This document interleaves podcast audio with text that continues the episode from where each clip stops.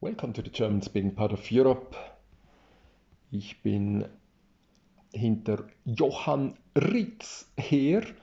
Ähm, es geht um Pater Floriano, aber hier bin ich jetzt bei Dekurtins. Dekurtins Kampf um die Kirche. La Vina Nera, die zweite. Egal. Alles in meinem Blog dissent.in slash, ja eben, zum Beispiel Ultramontan.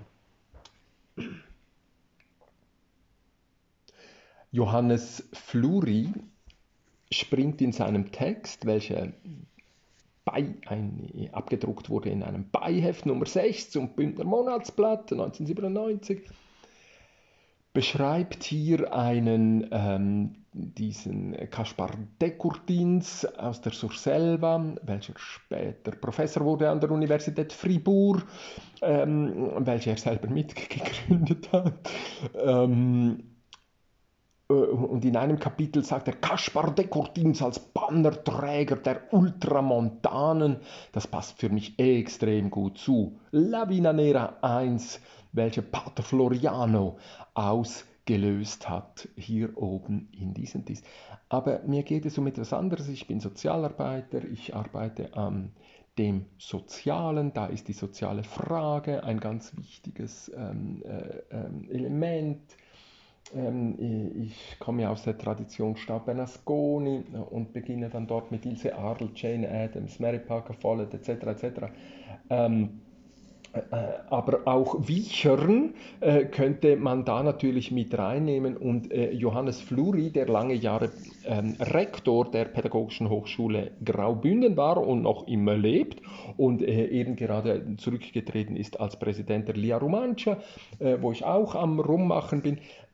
Er bringt jetzt in diesem Kapitel Ausblicke ab Seite 93, alle Links irgendwo in der Umgebung dieses Tondokumentes, ähm, kommt er tatsächlich auf Johann Heinrich Wichern zu sprechen. Und das finde ich jetzt doch sehr, sehr spannend.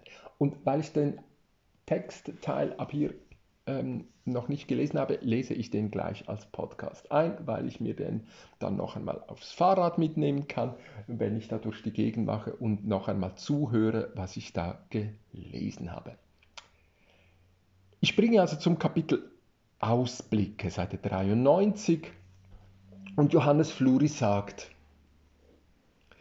dieser letzte Teil soll in erster Linie Verknüpfungen herstellen und mögliche Schnittstellen aufzeigen. Schnittstellen einmal zur reformierten Diakonie und damit zur versuchten Bewältigung der sozialen Frage durch die Kirchen in der zweiten Hälfte des 19. Jahrhunderts. Dann zur heutigen Debatte um Fundamentalismus und fundamentalistische Strömungen innerhalb der christlichen Kirchen und weiter soll Ausblicke eröffnet werden auf die Entwicklung der katholischen Fundamentaltheologie in der ersten Hälfte des 20. Jahrhunderts, also nach der Modernismuskrise, letzteres allerdings nur schlaglichtartig und nur im schweizerischen Raum. Damit soll einmal angedeutet werden, wo meines Erachtens die Forschung anzusetzen hat, wenn sie die Lücken zwischen der zweiten und einer möglichen dritten Modernismuskrise auffüllen möchte, dann aber auch, welches Reservoir an Problembewältigung gerade in diesen Verknüpfungen zu finden ist. Weiteren wird so noch vermehrt sichtbar, dass sich die Modernismuskrise nicht in einem abgetrennten Kirchenlabor abgespielt hat. Sie widerspiegelt viele implizite Beziehungen, auch wenn die katholische Kirche, wie dargestellt, in dieser Zeit eine Sondergesellschaft bildete. Noch deutlicher als bisher wendet sich hier die Arbeit von einer historischen zu einer fundamentaltheologischen und damit implizit auch praktisch-theologischen Fragestellung. Das eigentliche Thema der Modernismusdebatte erscheint denn auch innerhalb der engen Kontroverse zwischen Antimodernisten, pointierter und auf den Punkt gebracht, es geht um die Kirche. Sie und nicht etwa die historisch-kritische Forschung, die Exegese oder die soziale Frage, Die Kirche ist das eigentliche Thema. Dies ist kein Widerspruch zur weiter gespannten Formulierung im Titel Katholizismus. Im Gegenteil, schon die Möglichkeit solcher weiterer Formulierung zeigt die Kalamität im ursprünglichen Wortsinn, in welche die Kirche sich gestellt sah und die sich zu beantworten und zu bewältigen hatte. Mit Mitteln der mittelalterlichen Ekklesiologie wurde der Konflikt um die Moderne angegangen und war so schon von Beginn weg verloren. Ein Modell hatte ohne adäquate hermeneutische Vermittlung seine Wirksamkeit verloren, ohne dass dies zur Kenntnis gelangen durfte. Wir sind damit aber auch bei dem durch Dekurtins Auftreten formulierten Thema. Auch ihm, wenn auch in präzis gezeichneter Kontur, ging es um die Kirche als Ecclesia Visibilis, also römisch-katholische und so christliche Kirche. Und auch ihm schwebte ein Modell der Superstruktur vor, allerdings nicht einfach in einer simplen Repristination des mittelalterlichen kirchlichen Auftretens. Okay. Und jetzt kommt der wunderbare Titel. Der bergende Raum. Der bergende Raum. Ich habe oben die Wahrung der Menschenwürde als das Ziel der Bemühungen Dekurtins bezeichnet, insofern eine, obwohl von einem oft als unbelehrbarer, konservativer bezeichneten Ultramontanen stammende, dennoch der Moderne durchaus angemessene Fragestellung. Diese Wahrung war für ihn allerdings nur im bergenden Raum der Kirche möglich. Die Formulierung bergender Raum der Kirche trifft Dekurtins Anliegen sehr präzis, stammt aber von einem ein ähnliches Ziel wie er verfolgende protestantischen Theologen Johann Heinrich Wichern. Es lohnt sich, an dieser Stelle einen Blick über den konfessionellen Zaun zu tun, um interessante Parallelen zu entdecken, auch wenn zwei Generationen zwischen diesen beiden Sozialreformen liegen und sich damit die sozialen Verhältnisse nicht unwesentlich gewandelt hatten. Ob dann die Formulierung geeignet ist, den hermeneutischen Schlüssel zur Persönlichkeit der Gordins zu bilden, muss sich im Laufe des Vergleiches herausstellen. Wichern war, nicht anders als Dekurtins 40 Jahre später, beeindruckt von der sozialen Not der Arbeiterschaft, besonders der Kinder, und er sah, wie Dekurtins sehr, er sah, wie Dekurtins, er kannte natürlich Dekurtins auch nicht, ah, ich fange nochmal an, he? Wichern war, nicht anders als Dekurtins 40 Jahre später, beeindruckt von der sozialen Not der Arbeiterschaft, besonders der Kinder, und er sah, wie Dekotin sehr präzise den Sog der sozialistischen Parteien, welche über kurz oder lang Kirche und Arbeiterschaft ineinander einander entfremden musste. Nicht untypisch, dass diese separierende Entwicklung im protestantischen Raum Jahrzehnte früher der Fall war. In seiner als fanal wirkende Rede von 1848 rief Wiechern auf zur Integration der in Angriff genommenen sozialen Tätigkeiten in die Kirche und zugleich zur Sensibilisierung der Kirche für eine Tätigkeit, von der er sich die entscheidende Mithilfe bei der Lösung der sozialen Frage versprach. Umgekehrt erhoffte er aber auch für die Kirche entscheidende Rückwirkungen, wenn sie sich nur auf die soziale Frage einlassen würde. In den Augen Wicherns ging es wie in der Zeit der Reformation darum, die Kirche auf die Fragen der Zeit antworten zu lassen und damit in eins die Zeitgenossenschaft der Kirche zu erreichen. Wichern wurde aus diesem Impetus heraus der Schöpfer der sozialen der sogenannten Rettungshäuser. Mit ihnen und in ihnen wollte er nicht nur die ihm anvertrauten erziehen, sein Erziehungswerk bezog sich in konsequenter Weise des ihn motivierenden Prinzips nicht weniger auf die Kirche und die Gesellschaft. Oh Gott, wie ich wieder lese. Wichern wurde aus diesem Impetus heraus der Schöpfer der sogenannten Rettungshäuser. Mit ihnen und in ihnen wollte er nicht nur die ihm anvertrauten erziehen, sein Erziehungswerk bezog sich in konsequenter Anwendung des ihn motivierenden Prinzips nicht weniger auf die Kirche und die Gesellschaft. Das Wichernsche Rettungshaus ist so nicht einfach eine Institution, um vernachlässigt Proletarierkindern Bildungs- und damit Aufstiegsmöglichkeiten zu verschaffen, Schäden zu heilen, welche die gesellschaftlichen Verhältnisse bewirkt hatten. Wo immer Eltern in ihrer Aufgabe versagen, besser aus sozialen Gründen versagen müssen, den Kindern die notwendige Sozialisation und damit ineins das Wissen um die Gnade und die Erfahrung der den Menschen in seinem ganzen Elend annehmenden Sünden und der ihm vergebenen Gnade, bei Dekotins würde hier die Erfahrung der Kirche stehen, zu vermitteln, ist der Christ aufgefordert, diesen Kindern das ihnen Fehlende zu schaffen, einen sie bergenden Raum. Dieser bergende Raum war, da es um Kinder ging, auch Schule. Aber weit mehr als das. Schule soll Teil der Diakonia im neutestamentlichen Sinne, eben, ebenso aber Teil der Martyria sein. Hier mitten im christlichen Deutschland sah Wiechen in untrennbarer Einheit von verkündigender und Helfer, helfend erziehender Kirche ein ebenso bedeutendes und ebenso drängendes Tätigkeitsfeld wie in der äußeren Mission. Diese helfend erziehende und zugleich helfend verkündigende Tätigkeit konnte allerdings nur gelingen, wenn dem Hilfe suchenden und Hilfe benötigenden Kind der es bergende Raum zur Verfügung gestellt wurde.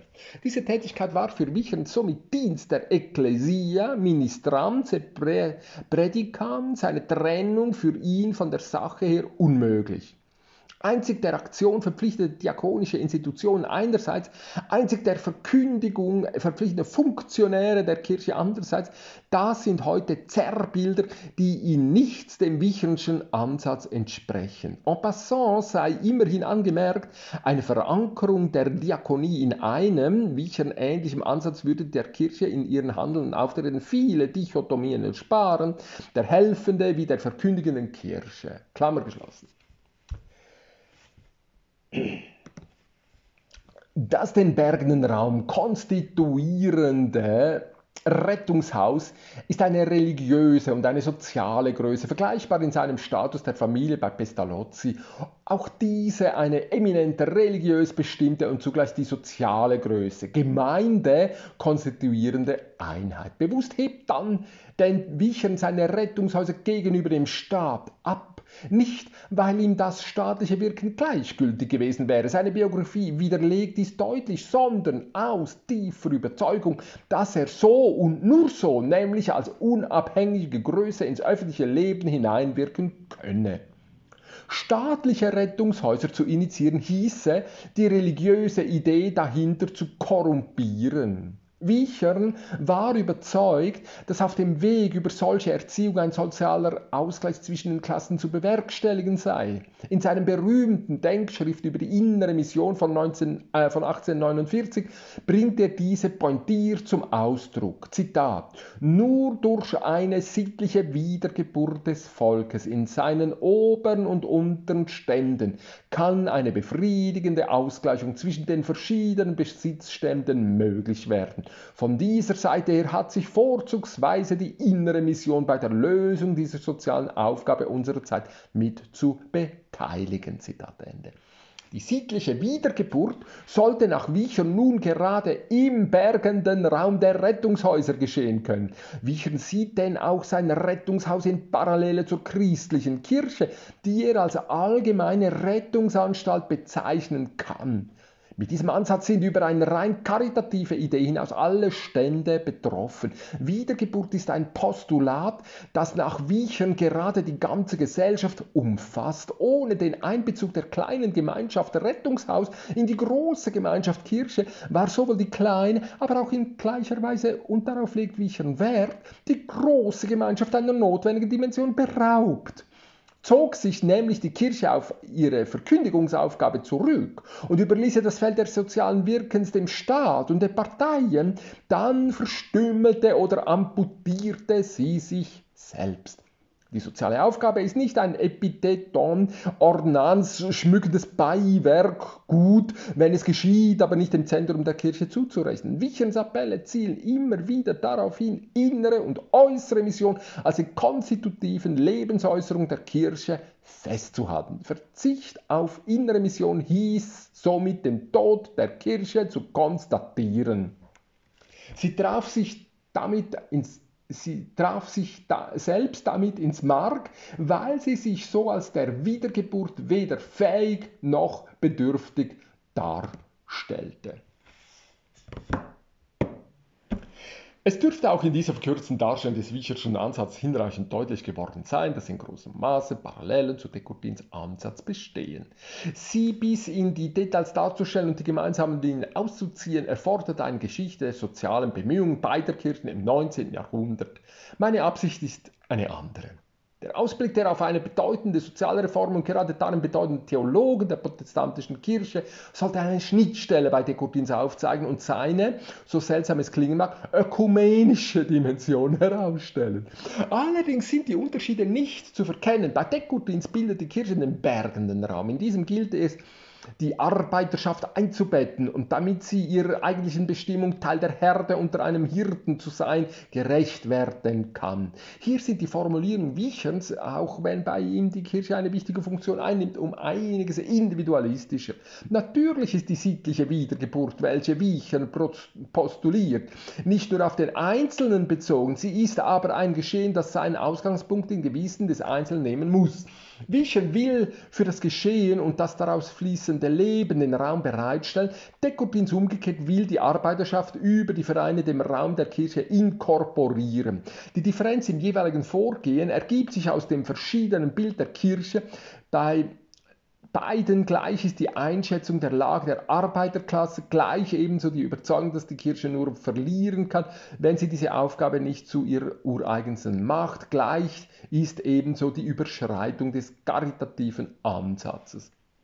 Dies hatte zur Folge, dass Descourtins, der um Jahrzehnte später als Wichern seine Postulate in die Diskussion brachte, in den Verdacht geriet, die protestantischen Bemühungen nachzuahmen, was ein pikantes Detail darstellt, wenn man es mit seinen Vorwürfen bezüglich der durch die Protestantismus während der Modernismuskrise vergleicht. Meines Erachtens ist dieser Ansatz mit ein Grund für die Wirkungslosigkeit Descourtins in seinen späten Jahren. Er war zu spät gekommen. Im katholischen Lager ein früher Mahner, fast prophetisch zu nennen, ging später die allgemeine Entwicklung in der Schweiz und nicht anders in Europa über ihn hinweg. Darüber können auch die Kongresse und sein gemeinsames Auftreten mit den Größen der Arbeiterbewegung nicht hinwegtäuschen. Das gemeinsame Auftreten hatte seine Zeit gehabt. Hätte Descourtins zur Zeit Wicherens eine ähnliche Wirksamkeit im katholischen Raum entfaltet, so wäre eine gemeinsame Aktion einmal mit den protestantischen diakonischen Werken und besonders mit den Gewerkschaften vielleicht Erfolg beschieden gewesen. So aber ist Descourtins über die Rolle des Mahners nicht hinausgelangt, beziehungsweise er hat nur im Raume der katholischen Soziallehre und da auch mehr als Anreger denn als Gestalter gewirkt. Wiechern ist im Raume der protestantischen Kirche in die karitative Ecke abgedrängt worden, wo er nicht hinbegehrt hatte. Die Weiterverfolgung des Bildes der Kirche als bergenden Raum hätte aus den juridisch-strukturellen Verengungen der Ekklesiologie innerhalb der neuscholastischen Fundamentaltheologie in eine Weite geführt, welche es erlaubt hätte, neue Ansätze anders und besser zu integrieren und dies Jahrzehnte bevor mit der Enzyklika Mystici Corporis und den Texten des Zweiten Vatikanums ähnliche Wege beschritten wurden. Mhm. Ich jetzt sagen, dass ich ein bisschen enttäuscht bin, aber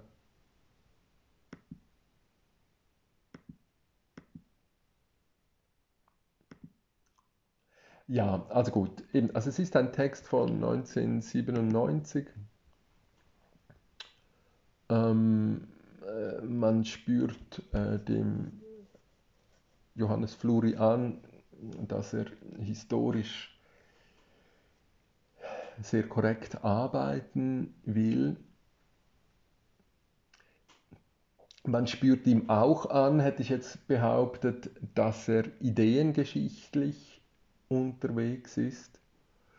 Und ich glaube, diese zwei ähm, Aspekte zusammenzubringen, das, das kommt einfach nicht gut. Vielleicht kann man es einfach auch nicht in in den gleichen Texten machen. Vielleicht müsste man die Texte einfach auseinandernehmen und sagen, okay, äh, so habe ich äh, mir einen Reim gemacht äh, auf die vielen Sichten, auf diese kulturell abgelegten Schichten, ähm, diese Geschichte, das ist, der, das, das ist der wissenschaftliche Teil. Und jetzt gehe ich rüber und mache den, die, die Ideengeschichte. Und die hält sich natürlich nicht an, an, an Jahreszahlen, die hält sich, die läuft nicht linear, kausal, deterministisch ab.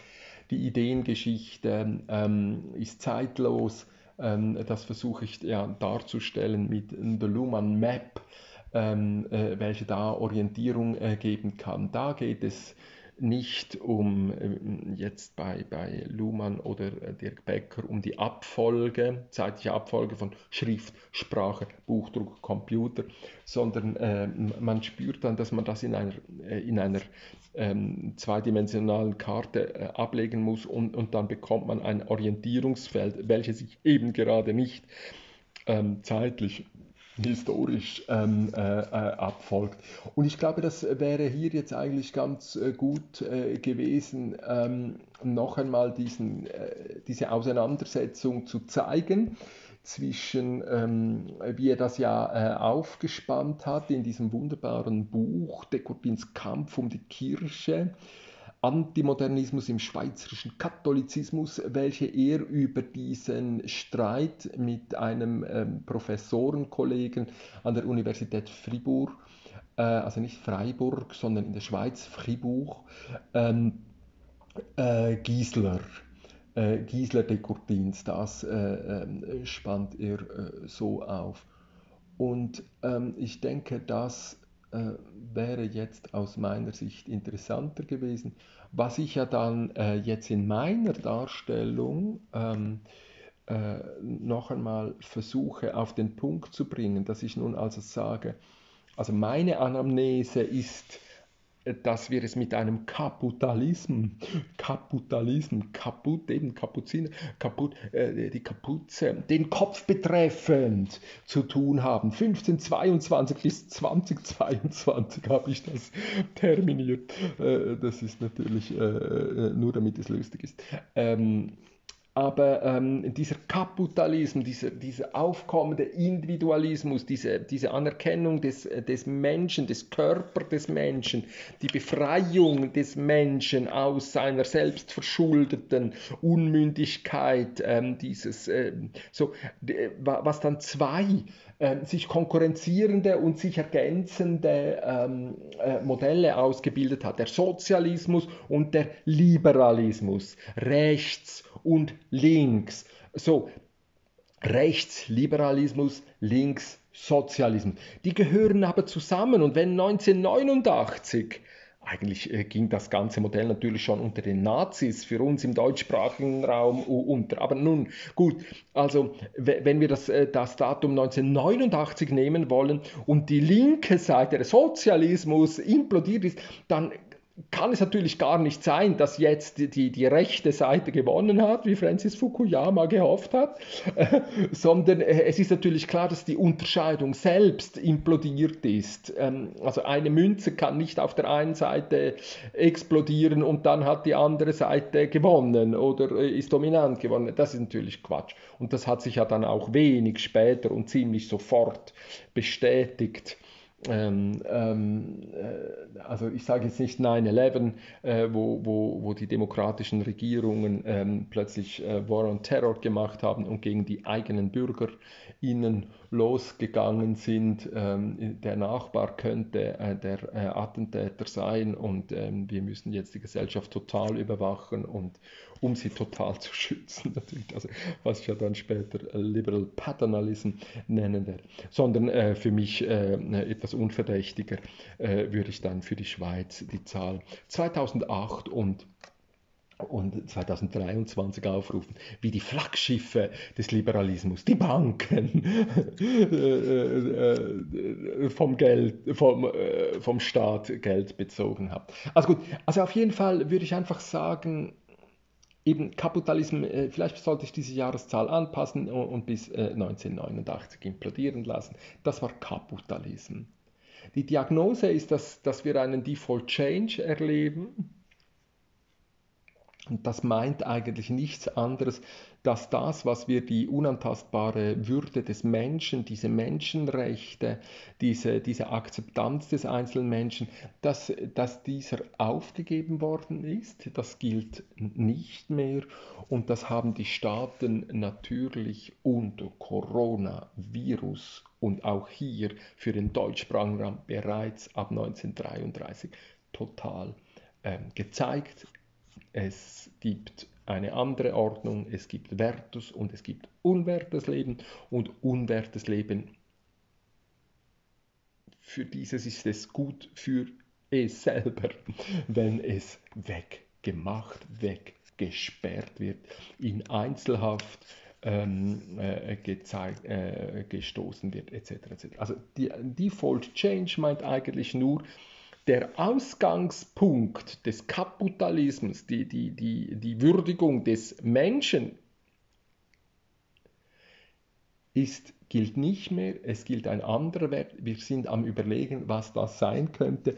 Die Prognosis wäre nun also Liberal Paternalismus. Also wir sind wieder in einer Situation, wo offenbar andere, keine Ahnung wer das ist, aber andere besser wissen, was für mich gut ist. Und dann würde ich sagen, der Liberalismus, der liberale äh, Paternalismus ist natürlich genauso ätzend wie der katholische Paternalismus, also der Paternalismus der Pater. Das ist natürlich einfach Quatsch. Das war ja das Versprechen von Kapitalismus. Und ich würde nun also behaupten, hinter diese äh, Erkennung, also dieses, diese, die, hinter diesen, äh, diesen Ausgangswert, diesen Default-Setting, äh, da will, ähm, äh, ich glaube, da ist es sehr, sehr schwierig ähm, zurückzugehen gehen, dies zu akzeptieren.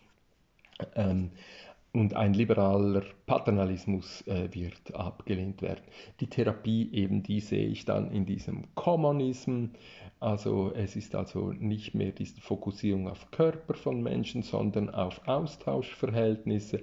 Und da gehe ich davon aus, dass diese Systemtheorien, ob jetzt bei Silberstab Bernasconi oder bei Niklas Luhmann oder bei vielen anderen ähm, Systemtheorien damals, ein, ein, ein Samen gelegt worden ist, äh, aus welcher vielfältigste äh, Blümlein und Pflänzchen und äh, schon kleine Bäume gewachsen sind. Also Kommunismus, diese Fokussierung auf das, was was wächst, wenn man es teilt. Ähm, das passt natürlich enorm gut in eine Wissensgesellschaft hinein. Ähm, also äh, ein Wechsel auch da. Also das, äh, es geht nicht mehr um, um Dinge herzustellen, sondern es geht vielmehr um Daten, Information und Wissen. Jetzt habe ich, glaube ich, einen Blödsinn gesagt. Ich sollte nicht reden. Gut. Do we live in historic times? Do we live in historic times? D-W-L-I-H-T. Decent.is slash do we live in historic times. also gut, das ist jetzt also eher der, der, der theoretisch tuende Teil, wo ich als erstes die Unterscheidung Theorie-Praxis löschen werde und viele andere Wörter, welche Niklas Luhmann angefangen hat zu löschen, Unterscheidungen äh, zu löschen. Und ich beginne noch einmal mit den Axiomen, wie es Paul Watzlawick vorgeschlagen hat, und zeige meine Axiome, Definitionen und Katjekte und ähm, arbeite dann mit diesen. Ich bin ins Plaudern geraten. Ich danke Johannes Fluri für die Auf- und Anregungen. Tschüss.